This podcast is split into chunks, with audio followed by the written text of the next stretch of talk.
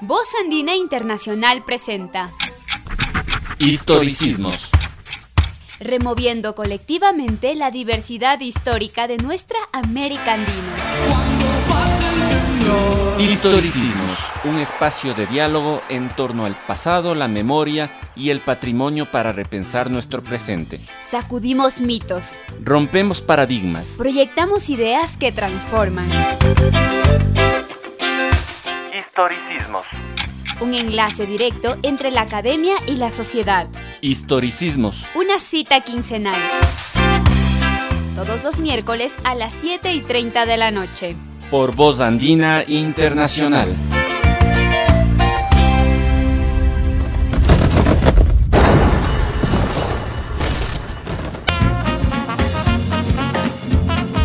Muy buenas noches a todos y todas. Bienvenidos a un nuevo programa de historicismo Haciendo Radio con Historia a través de la plataforma digital Radio Voz Andina Internacional. En la mesa principal se encuentran los presentadores Evis Gómez, Jean-Paul Ruiz y quien les habla Viviana Calles. Saludos muchachos, ¿cómo están? Muy buenas noches a todos nuestros oyentes. La verdad es muy grato volver a acompañarlos a ustedes y tener una buena charla de temas históricos. Sí, muy buenas noches. Un gusto volver a estar aquí conversando y empecemos. El día de hoy en la sección del Canelazo conversamos sobre los estados latinoamericanos frente al panorama del COVID-19 en el marco de la crisis sanitaria, económica y social que actualmente viven los países en América Latina. Para el análisis del tema nos acompañará el doctor Esteban Nichols, quien nos explicará sobre las estrategias y los planes de acción de los estados frente al escenario de la pandemia. Más adelante tendremos la oportunidad de compartir con él. En el intermedio musical tendremos a Avalon Jazz Band con su canción Menil Montan, especialmente de Charles Trenet. Y en nuestra sección, La Yapa Cultural, presentaremos el libro de Santiago Cabrera Jana y Luis Claudio Villafane, denominado Brasil-Ecuador, 175 años de historia, editado por la Embajada de Brasil. De esto conversaremos más adelante. Empezamos. El Canelazo. Un espacio de diálogo para repensar la historia de nuestros pueblos.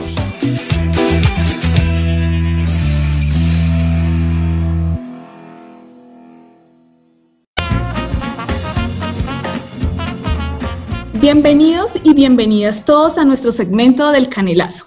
Como ya anunciamos, estamos aquí con Esteban Nichols, licenciado en Economía y Ciencias Políticas, máster en Estudios Políticos con mención en Relaciones Internacionales y doctor en Ciencia Política. Bienvenido, Esteban. Un gusto tenerte en nuestro programa. No, el gusto es mío. Muchas gracias por la invitación. Bueno, eh, todos estamos muy emocionados porque, digamos, es, esto es un tema, pues, que está muy vigente en la actualidad y para nosotros como historiadores también es un desafío tratar este tipo de temas. Eh, el mundo en la actualidad está pasando por una pandemia que modificó nuestras maneras de socializar en la cotidianidad, pero a la vez modifica las prácticas como investigadores sociales. En ese sentido, ¿cómo se deben pensar los investigadores de las ciencias humanas en el escenario del post-COVID-19? A ver, eh, yo creo que eh, hay, una cosa importante que recalcar sobre la ciencia y los investigadores, que eh, ha sido particularmente distinta a los otros escenarios del COVID y ha sido la colaboración científica que ha ocurrido entre principalmente las ciencias duras, pero también las ciencias sociales. Entonces yo creo que una de las puertas que se han abierto eh, después del, eh, durante el COVID, durante la pandemia, es otra dimensión de colaboración científica eh, internacional, que es uno de los sectores, digamos, que no ha sido quebrantado por esta crisis. la globalización ahora se encuentra en un periodo de bastante inestabilidad, de un desorden global pronunciado, liderado por la, eh, la falta de liderazgo, quisiera decir yo, de, Donald Trump. Eh, y entonces yo creo que los investigadoras e investigadores eh, jugamos un rol crucial porque una de las características, ustedes como historiadores e historiadores saben, de la tercera revolución industrial, particularmente con la explosión de la, y la facilidad de la transmisión de comunicación y la descomunicación y la comunicación falsa y la comunicación científica, em, es que eh, la ciencia ya no juega el rol decisivo que jugaba cuando los estados, por ejemplo, de bienestar se formaron. Eh, los horizontes intelectuales eh, actualmente son muy nubosos, jabonosos, dificultosamente visibles. entonces el rol de los investigadores e investigadoras es precisamente, particularmente las ciencias sociales, es dotar a la sociedad de una visión, eh, un horizonte eh, intelectual hacia el futuro. Porque una de las, como tú mencionabas, una de las eh, transformaciones que, ha producido esta pandemia es, es de carácter ontológico, es decir, afecta nuestra existencia en el diario vivir, nuestro, nuestro ser en el mundo, ¿no? en nuestras vidas, nuestras rutinas, los hábitos, eh, nuestras formas de, comportarnos eh, a través de nuestros hábitos han sido desafiadas profundamente. Eh, después de esta pandemia quedará un vacío, ¿no es cierto? Un vacío que ya se venía, que ya estaba presente, pero que yo creo que se va a ahondar y es este vacío de los horizontes intelectuales. Si quieren ustedes unas metanarrativas sobre lo que el mundo debe hacer, qué se debe seguir, porque esto pone, eh, la, pandemia pues, ha puesto eh, en cuestionamiento el paradigma que hasta ahora eh, nos regía, que es el paradigma del desarrollo, la modernización y la base tecnológica del desarrollo. Pero los horizontes intelectuales, las metanarrativas que existían, por ejemplo, a mediados del siglo XX, teníamos, para darles un ejemplo, el marxismo, el liberalismo pluralista eh, y una vez que entraron en juego los países asiáticos, el desarrollismo. Estos horizontes eh, intelectuales están un poco, han sido abrumados por la crisis ontológica y la crisis, bueno, las, múltiples crisis que ha, que ha eh, producido la pandemia. Entonces, nuestro rol es es fundamental, es, yo diría más importante que nunca. Ok, bueno, teniendo en cuenta lo anterior, desde su perspectiva, ¿cuál es el diálogo que se debe generar entre la ciencia política y la historia frente a la crisis sanitaria global? Bueno, eso también es una, eh, es una, una tarea, yo creo, eh, fundamental, eh, porque en primer lugar, si es que no aprendemos de la historia del presente, es decir, de lo que está ocurriendo, eh, por qué ocurrió y cómo se desenvolvieron los estados particularmente, porque esto no es un problema de un virus como tal, sino es un problema de estructuras sociales, particularmente eh, estructuras estatales, que se han visto abrumadas por una serie de factores de los que podremos hablar más tarde si ustedes quieren, pero la ciencia política y la historia eh, se unen precisamente en esa coyuntura, en, esa, eh, en ese vértice, en la idea de que eh, esto tiene que marcar una historia, debería pues marcar una historia de un antes y un después del COVID. Ese sería el rol del historiador o de la historiadora, ¿no es cierto? Y el rol de, la, ciencia política es entender cómo las estructuras del Estado, particularmente del Estado, pero también del capitalismo, han sido desafiadas por esta pandemia y cuáles son los motivos por los cuales eh, diferentes estados han tenido diferentes reacciones, unas mejores que otras, pero en general todos los estados, eh, tal vez con la excepción de ciertos estados escandinavos, se han visto en una eh, crisis relativamente profunda.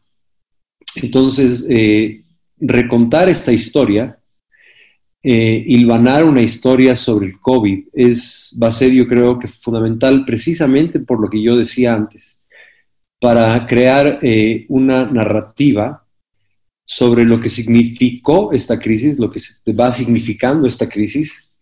Eh, y esta narrativa histórica tiene que, sin duda, estar ligada al rol del Estado al rol eh, de la sociedad eh, civil y particularmente de, la, de, la, de, los, de las asociaciones eh, globalizadas entre, entre actores de la sociedad civil, los estados y el capitalismo como tal.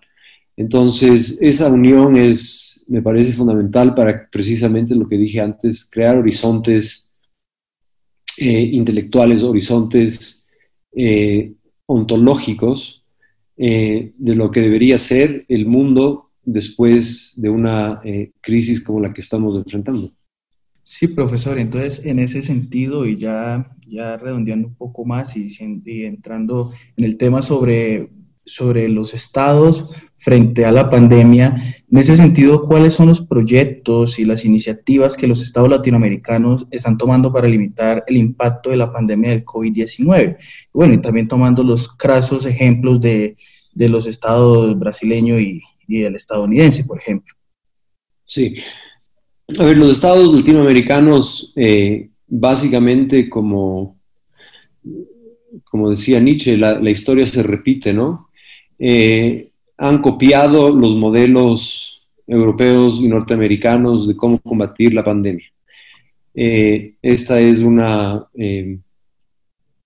una fórmula que no necesariamente funciona en países donde la desigualdad, donde la informalidad del trabajo, donde la precarización de los modos de vida de los ciudadanos y las ciudadanas de los países son muchísimo más eh, evidentes y reales que en países como por ejemplo Islandia. Entonces, eh, los modelos que se han adoptado para combatir el COVID son básicamente los mismos y, eh, que, en el norte, ¿no? Entonces, la cuarentena, etcétera. Pero también tenemos las limitaciones tecnológicas que no nos permiten realmente hacer el, el, traseo de contactos eh, los aislamientos tempranos, eh, la distribución eh, apropiada de, atención médica. Entonces, lo que se ha hecho es una, es una suerte de, de copia, pero esta copia no tiene los mismos resultados que, que tiene en el norte. El norte tiene la ventaja de, de poder eh, soportar una crisis de esta manera, una cuarentena en particular, eh, con mucha más eh, solvencia. Ahora, los escenarios para los países del sur, del sur global, y particularmente los países latinoamericanos, tienen que analizarse caso por caso. Hay, hay, hay una estructura global que nos, que nos afecta a todos como latinoamericanos y esto tiene que ver mucho con las estructuras de nuestros estados y de nuestras economías, particularmente en la continuación de la eh, dependencia. En segundo lugar, la, eh, eh, la estructura económica basada en la exportación de bienes primarios y de recursos naturales, la sobreexplotación de la naturaleza. Este, y dependemos muchísimo de la recuperación del norte. Entonces, este es, este es un factor que nos afecta a todos los estados latinoamericanos. Entonces, de algún modo, eh, tenemos las manos atadas eh, en relación a las respuestas que se puedan dar al COVID, porque eh, una de las cosas que seguro que va a ocurrir es que va a haber una segunda ola. Seguimos en la primera ola del COVID, pero habrá una segunda ola y la pregunta, pues que yo no tengo la respuesta, es qué tan preparados podemos llegar a estar para una segunda ola del COVID. Eh, y para eso se necesita mucho, eh, eh, muchas pruebas, mucha, invertir muchos recursos en las estructuras de, de, la, de, la, red de bienestar que los estados puedan dar a los, a los ciudadanos y a las ciudadanas. En ese sentido, hay diferentes tipos de Estado en Latinoamérica y, las respuestas posteriores tienen que ver con los tipos de Estado. Entonces, eh, como tú mencionabas, Brasil es un tipo de Estado que ha sido eh, básicamente desarmado eh, por, el, por la presidencia de Bolsonaro, aunque Brasil tiene estructuras económicas más fuertes que no son tan dependientes de, los gobiernos de turno. Sin embargo, si se insiste en esta política totalmente distópica, liderada por Bolsonaro, Brasil podría entrar realmente en una crisis jamás antes vista. En el caso ecuatoriano, nosotros estamos, creo yo, con las manos atadas. Eh, dependemos enteramente de lo que eh, el norte global haga. Eh, no sé si enteramente, pero en una gran parte. ¿Se pueden tomar iniciativas locales? Por supuesto que sí, pero dependemos muchísimo de la recuperación económica del norte, precisamente por nuestra dependencia en el petróleo. Dependemos muchísimo de cuando exista una vacuna, si es que ésta llega a existir, de que ésta se distribuya a, precios razonables y en un tiempo razonable hacia los países de Latinoamérica. Este, vemos países como Chile que, tienen, que han tenido una política más estable y han tenido niveles de, entre comillas, desarrollo más elevado que Ecuador, que, tiene que está en una crisis profunda y que han, eh, el, gobierno de Piñera ha adoptado eh, medidas sumamente draconianas en esta nueva etapa del, COVID, o sea, las políticas más recientes, que van este, incluso hasta el nivel de, meter a la cárcel a la gente que no, no se queda en casa. Eh, no sé si es que esas respuestas sean efectivas. Eh, yo creo que el, el, escenario para Latinoamérica es, eh, es no sé, em, yo lo veo con, poco, con, poca, con poco optimismo en realidad, porque dependemos mucho de lo que ocurra en otras partes. O sea, no es las respuestas al COVID, o no sé si podemos todavía hablar del post-COVID, porque eh, se usa ese término muy frecuentemente, pero primero, antes de hablar de un post-COVID, tenemos que entender el momento ontológico del COVID. O sea, ¿qué significa vivir en esta pandemia? Porque esto no va a pasar en los próximos meses. Que la gente actúe como si es que no estuviese ahí, como está ocurriendo, por ejemplo, en Quito, eh, no significa que el, virus no está, no está con nosotros, está.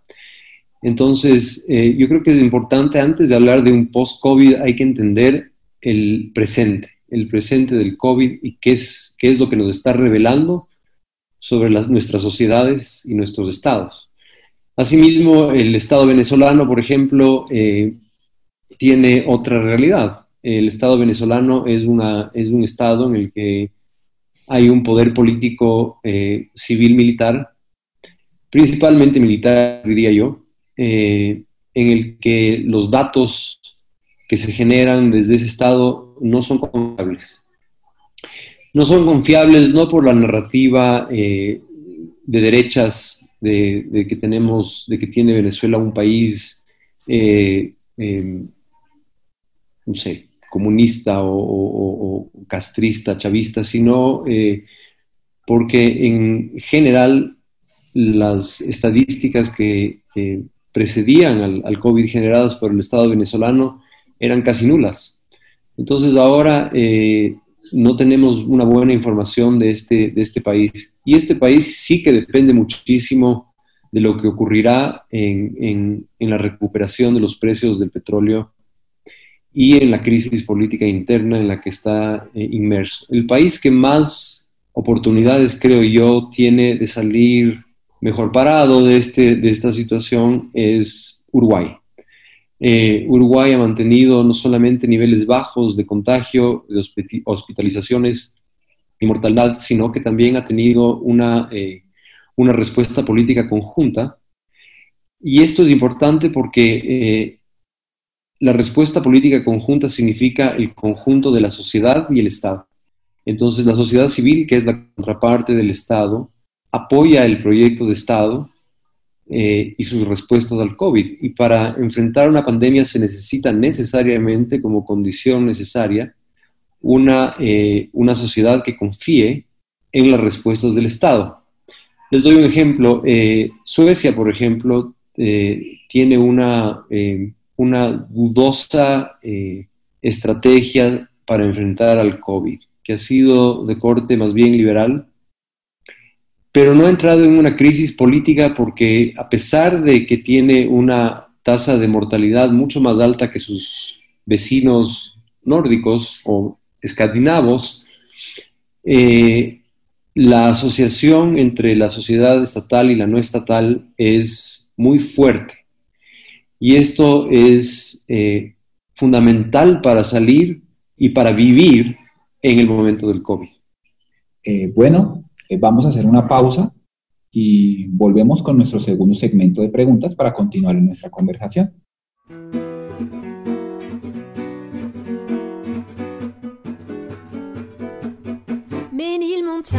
mais oui, madame, c'est là que j'ai laissé mon cœur, c'est là que je viens retrouver mon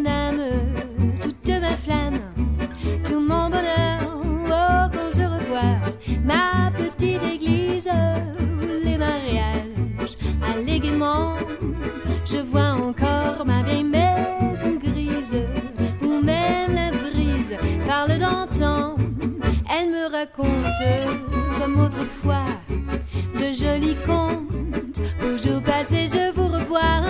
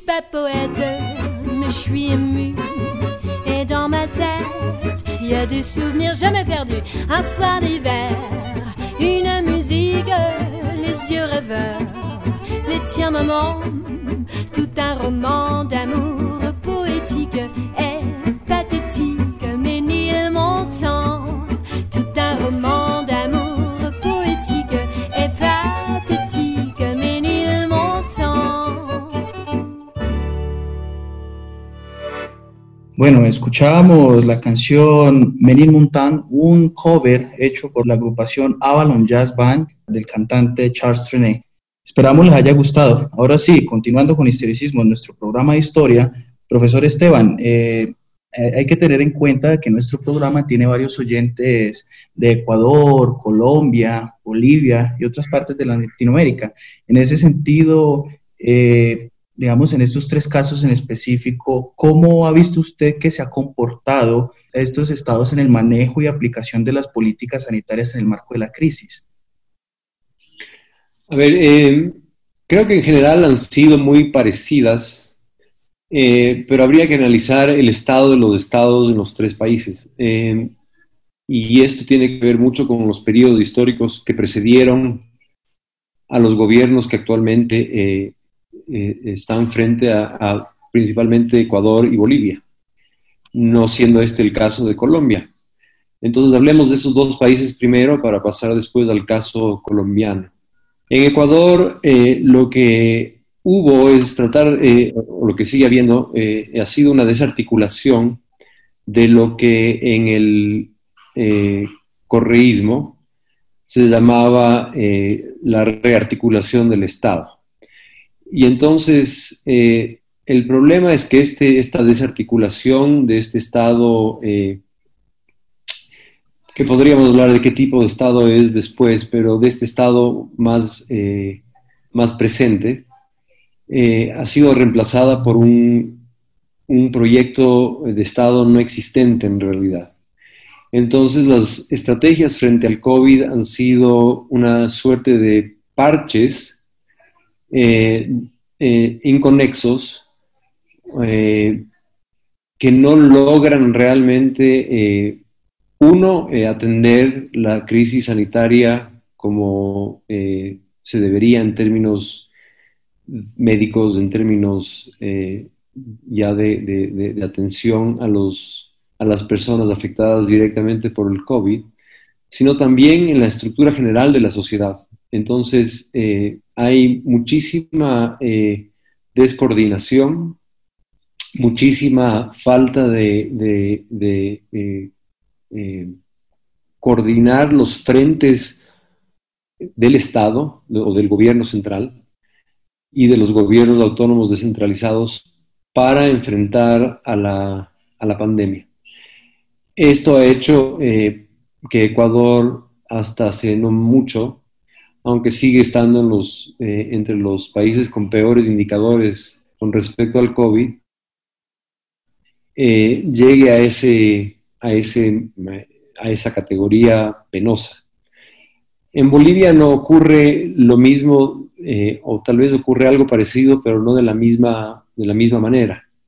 Eh, el Estado boliviano eh, también ha sido desarticulado, sin un proyecto claro de nuevo Estado, de una nueva proyección que la sociedad pueda discernir como un proyecto a futuro lo que ha hecho que Bolivia también tenga una serie de, políticas frente al COVID que son de muchas formas inexactas en términos científicos, en otras este, eh, mal diseñadas.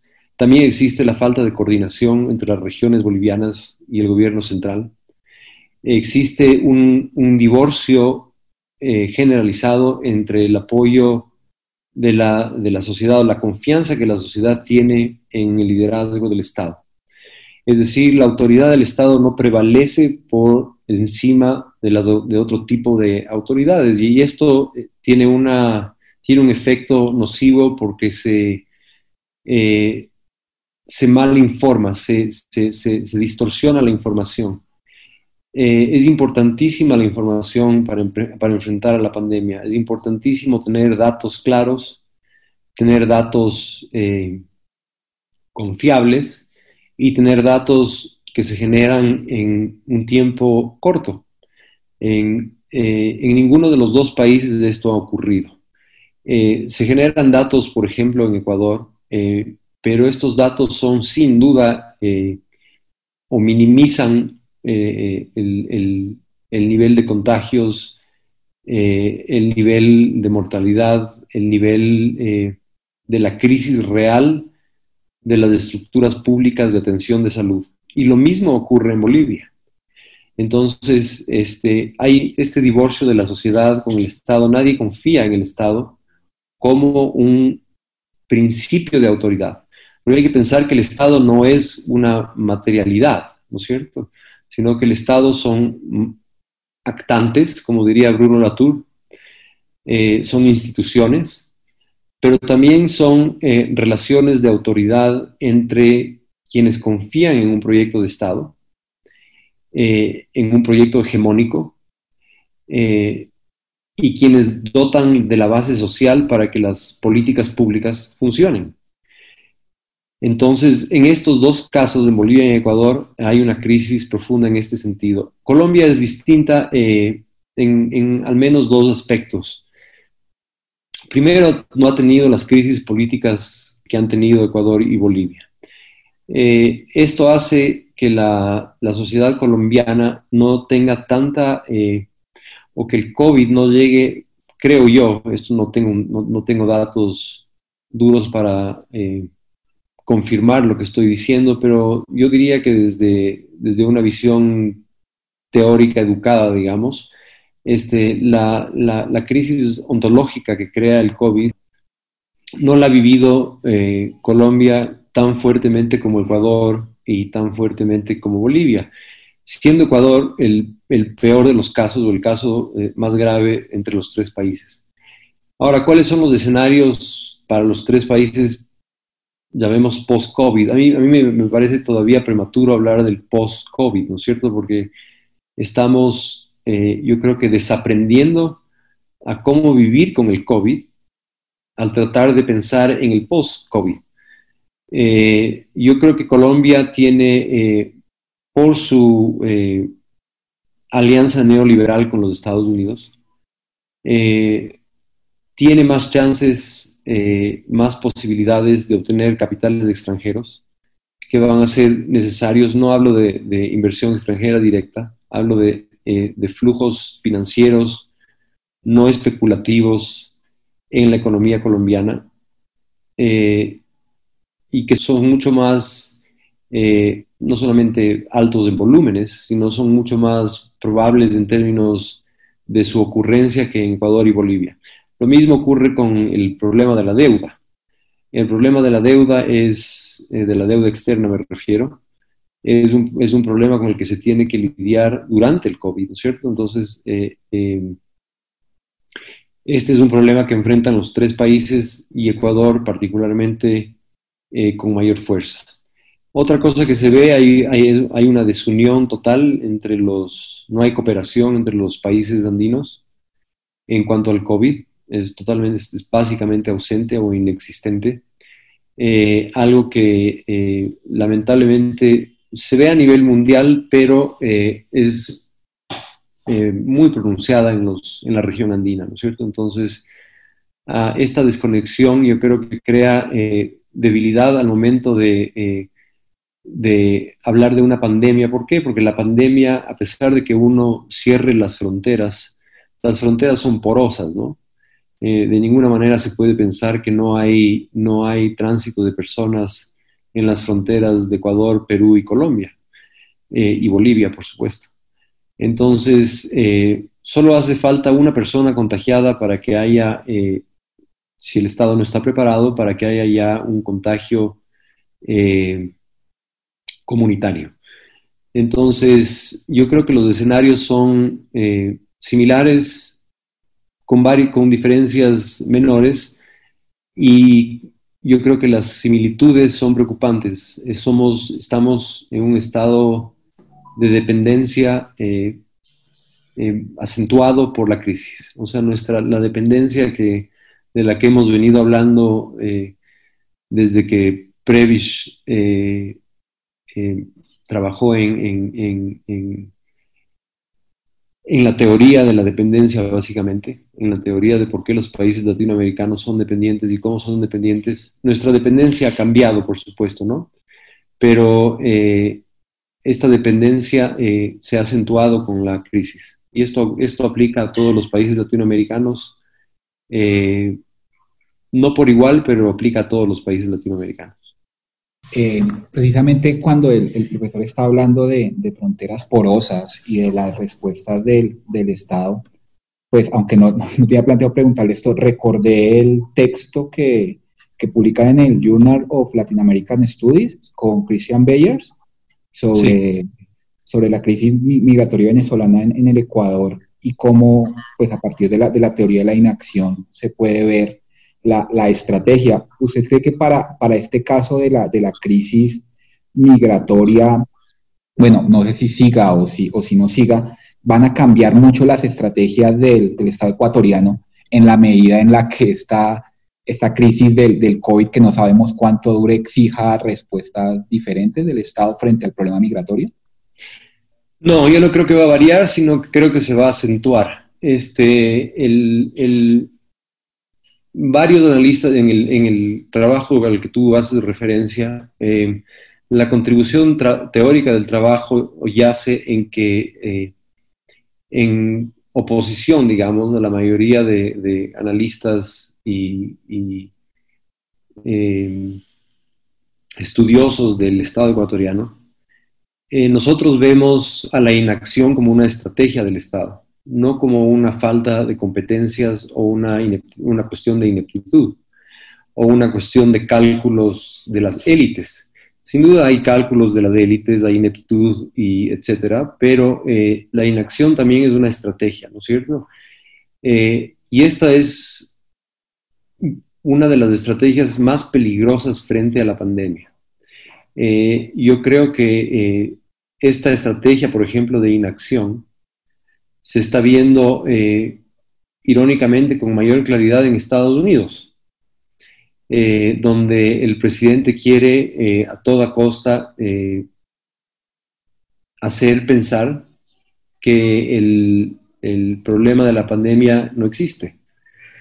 Y, este, y entonces la inacción se desprende de esta, de esta narrativa política, de este discurso. Entonces, este discurso, como ustedes saben, o al menos yo sigo la línea Foucauldiana de entender el discurso como una eh, forma eh, de expresión derivada del poder conocimiento, de, este encuentro entre el poder y el conocimiento. Y esto eh, significa que la ciencia, los actores científicos, particularmente la ciencia dura, es vista con sospecha o es vista con incredulidad. Eh, en Estados Unidos, sin duda, y en Ecuador también eh, eh, existe este mismo fenómeno, ¿no es cierto? Y esto parte de la inacción del Estado. Entonces, es dejar que la gente un poco cree sus, sus propias teorías científicas. Entonces, uno escucha con, yo escucho con alarma, en realidad, eh, a veces las preguntas que se me hacen sobre teorías de la conspiración, eh, sobre un plan, un gran plan macabro eh, procedente de China. O sea, la gente le da crédito a este tipo de, ideas totalmente absurdas. y esto ocurre precisamente por la estrategia de la inacción. Entonces, el Estado selectivamente elige la, la inacción con dos objetivos centrales. El primero es que la, el, poder, digamos, la base social eh, que, está, que estaría detrás del, poder político no vaya mermándose. Eh, y en segundo lugar, eh, para no desorientar más aún a la población en términos de cómo proceder. Entonces, la idea de cómo proceder es eh, tratada de manera eh, como eh, de manera no sé cómo decirlo, por inercia.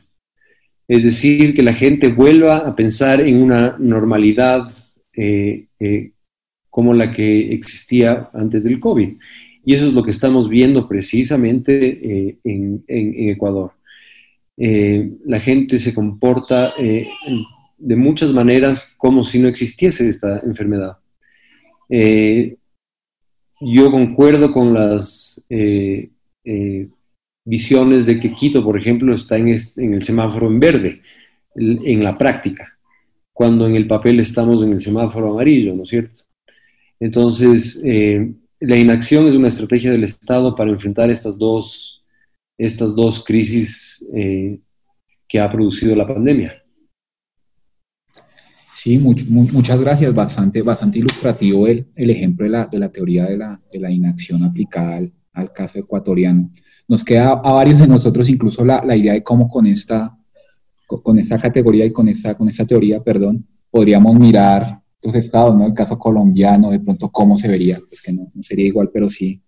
Sí, muchas gracias por, por este aporte y, y, ya como para, para ir cerrando, nos generó una, una inquietud, algo, ¿qué sería recomendable leer para, para recomendarle a nuestros, a nuestros oyentes en, en, el marco de esta emergencia para entender un poco mejor al Estado la respuesta que podrían dar los estados en, frente a, a la crisis del COVID? ¿Qué nos sugeriría, profesor? Bueno, yo eh, más que te, eh, bueno, les podría sugerir varias lecturas sobre eh, el Estado en sí mismo, pero yo creo que ahorita las tres lecturas fundamentales para entender lo que estamos viviendo son la teoría de la sociedad del riesgo de Ulrich Beck, eh, eh, eh, los modos de existencia en la etnografía de los modernos de Bruno Latour, y volver al texto, de hecho, ya un poco viejo y, pero que ha recobrado, en mi opinión, una relevancia inusual, el texto de, Anthony Giddens sobre la teoría de la, de la estructuración. Aquí se, eh, se, analizan tres asuntos importantísimos. A ver, el primero es cómo el Estado es capaz eh, de crear eh, seguridad ontológica en sus, en sus poblaciones y esto es a partir de la penetración del Estado en la sociedad. Eh, lo segundo es cómo el riesgo genera más riesgo. Entonces, eh, fíjense ustedes eh, la política que se ha generado frente al COVID las respuestas. Eh, han sido respuestas principalmente ligadas al temor, al miedo, al riesgo más presente, ¿no es cierto? Esto, esto eh, está en contraposición, por supuesto, con la teoría de la inacción, pero eh, el COVID no es solamente una cuestión ecuatoriana eh, y yo creo que la, la, la noción de, de, de, que el riesgo produce más riesgo, más noción del riesgo, o sea, la potencialidad del riesgo, no la actualización del riesgo como catástrofe, es fundamental para entender la crisis en la que vivimos, que es una de las crisis eh, generadas por la tercera y cuarta revolución industrial, sin duda. O sea, la, la, la, las respuestas que se han dado están todas, eh, están, se reflejan de manera eh, sorprendente en estos textos que les, que les estoy recomendando. Y por último, Bruno Latour, eh, en referencia a los modos de existencia, eh, primero tenemos que hablar eh, de la naturaleza como actante. El murciélago es el actor más importante de todos, si es que efectivamente esto vino de un murciélago. Yo creería que sí, no, no tiendo a las teorías conspirativas, pero eh, si se fijan en eso, el actante más importante fue un no humano. Eh, y la respuesta de los modos de existencia de los, de los, eh, de, los que vivimos en, en Latinoamérica, eh, yo creo que se refleja en la, en la crisis política desde, la, desde el punto de vista de la TUR, que es una crisis política eh, ligada a la despolitización de la sociedad. Esta despolitización de la sociedad eh, tiene como efectos los, eh, lo, que había, lo que había mencionado hace un momento con respecto a los, a los por ejemplo, a las, a las teorías de la conspiración y, la, y, la, y, la, y la, credibilidad que se les da a estas, ¿no es cierto? Entonces, estos tres textos son, yo creo que eh, mandatorios en esta, en esta crisis. Son, eh, son lectura obligatoria para entender lo que estamos viviendo.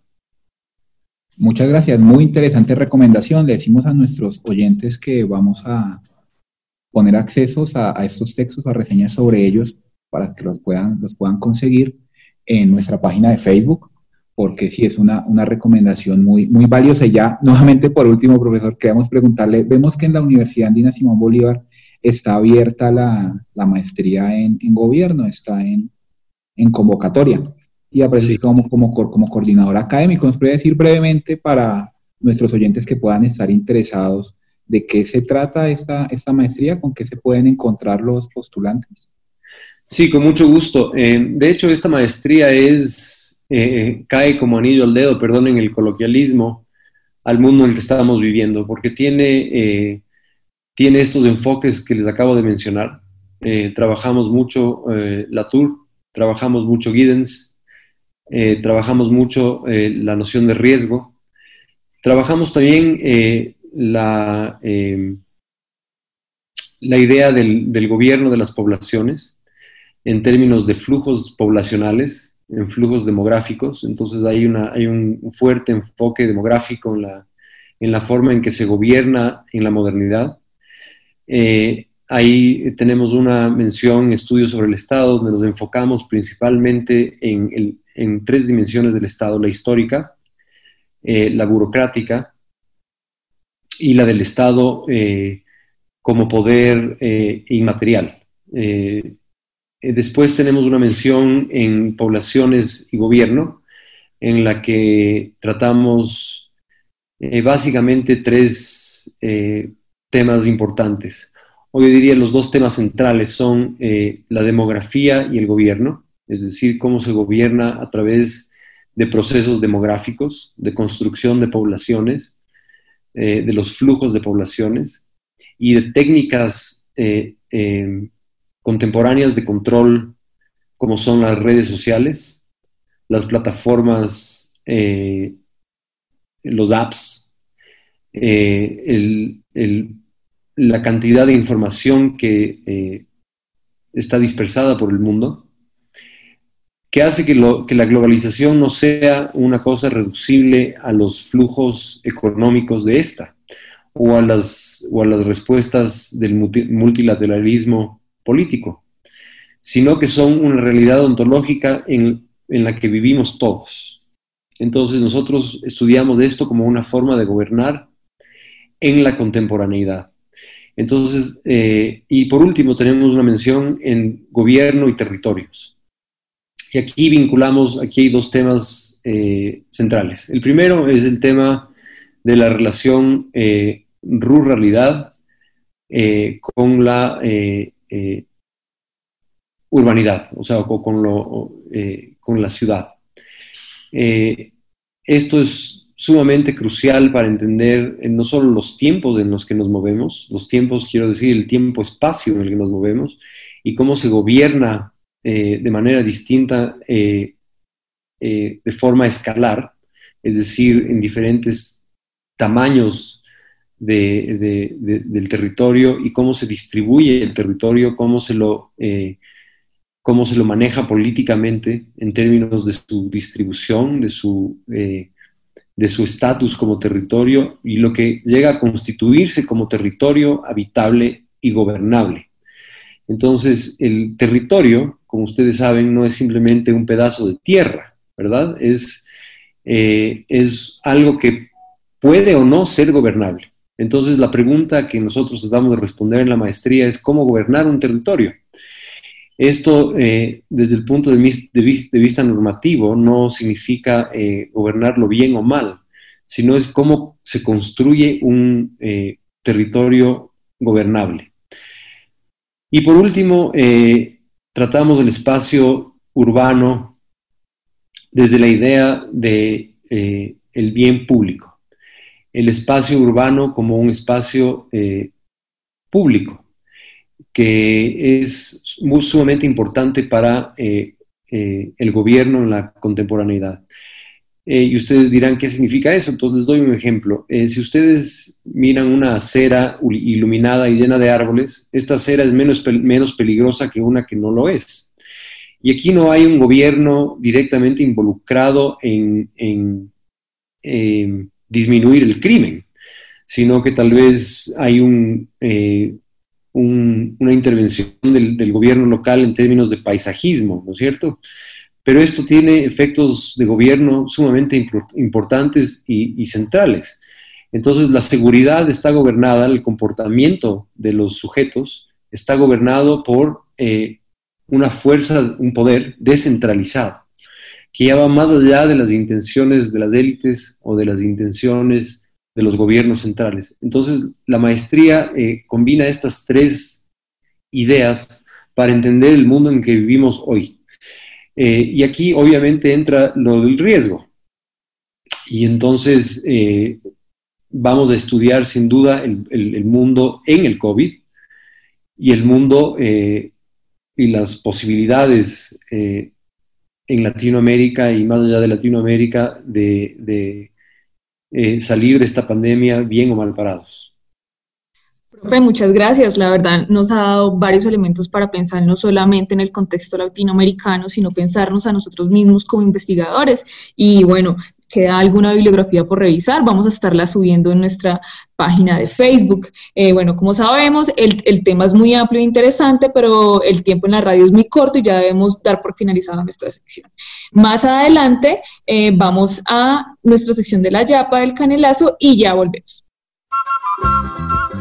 les presentamos La Yapa Cultural, voces, letras y sonidos con historia.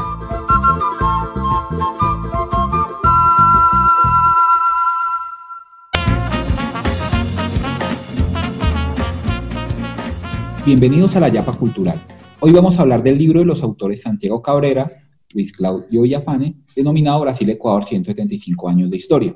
Para esto, nuestra compañera Viviana Calle nos presentará algunos comentarios. Hola nuevamente a todos. Bueno, esta obra eh, que hoy vamos a recomendar reúne dos estudios que abarcan las relaciones diplomáticas entre ambos países desde la perspectiva brasileña y ecuatoriana. El libro se presentó en el barco de la celebración de los 197 años de la independencia de la República Federativa de Brasil y los 175 años de las relaciones bilaterales eh, con la República de Ecuador. Los trabajos presentados por los historiadores recogen una serie de acontecimientos temporales para entender las relaciones bilaterales entre los dos países, las cuales son parte de un, marco más amplio con el que se relaciona el reconocimiento de las soberanías nacionales y los vínculos que se tejieron entre los dos estados desde los siglos XIX y XX.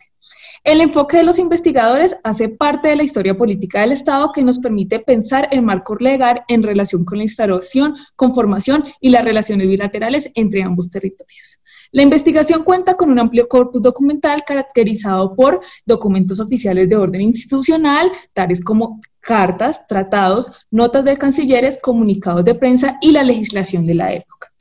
Finalmente, los autores concluyen que las relaciones bilaterales se basaron en el uso de las soberanías a partir o a través de acuerdos legales como base de la composición de soberanías territoriales. La segunda dimensión obedece al posicionamiento de Río de Janeiro frente a los congresos interamericanos, los cuales fueron fundamentales para construir herramientas y mecanismos diplomáticos ante eventuales intervenciones de potencias europeas en el espacio americano. Finalmente, las disputas territoriales en la Amazonía por el auge del caucho y por las guerras de la región de La Plata. Los autores entonces señalan un particular vínculo diplomático entre Brasil y Ecuador. Por lo tanto, es importante considerar la escritura del libro como parte de los elementos de reafirmación de las relaciones bilaterales entre ambos países. Estos vínculos permiten reafirmar eh, elementos comunes en el proceso de consolidación de los Estados-nación. Espero que les haya gustado esta reseña. Es un libro muy recomendado a las personas que les interese la historia de las relaciones internacionales. Bueno, ahí está. Vamos a intentar conseguirlo en PDF también para subirlo a nuestra página.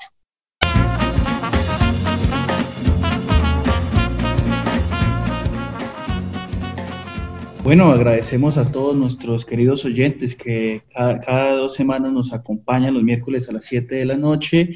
Eh, esperamos que nos sigan acompañando todavía en los siguientes programas. También los invitamos a, visitar nuestra página de Facebook, que estos últimos eh, semanas ha estado muy activa subiendo material bibliográfico eh, que nos ayudarán a las investigaciones que queramos emprender.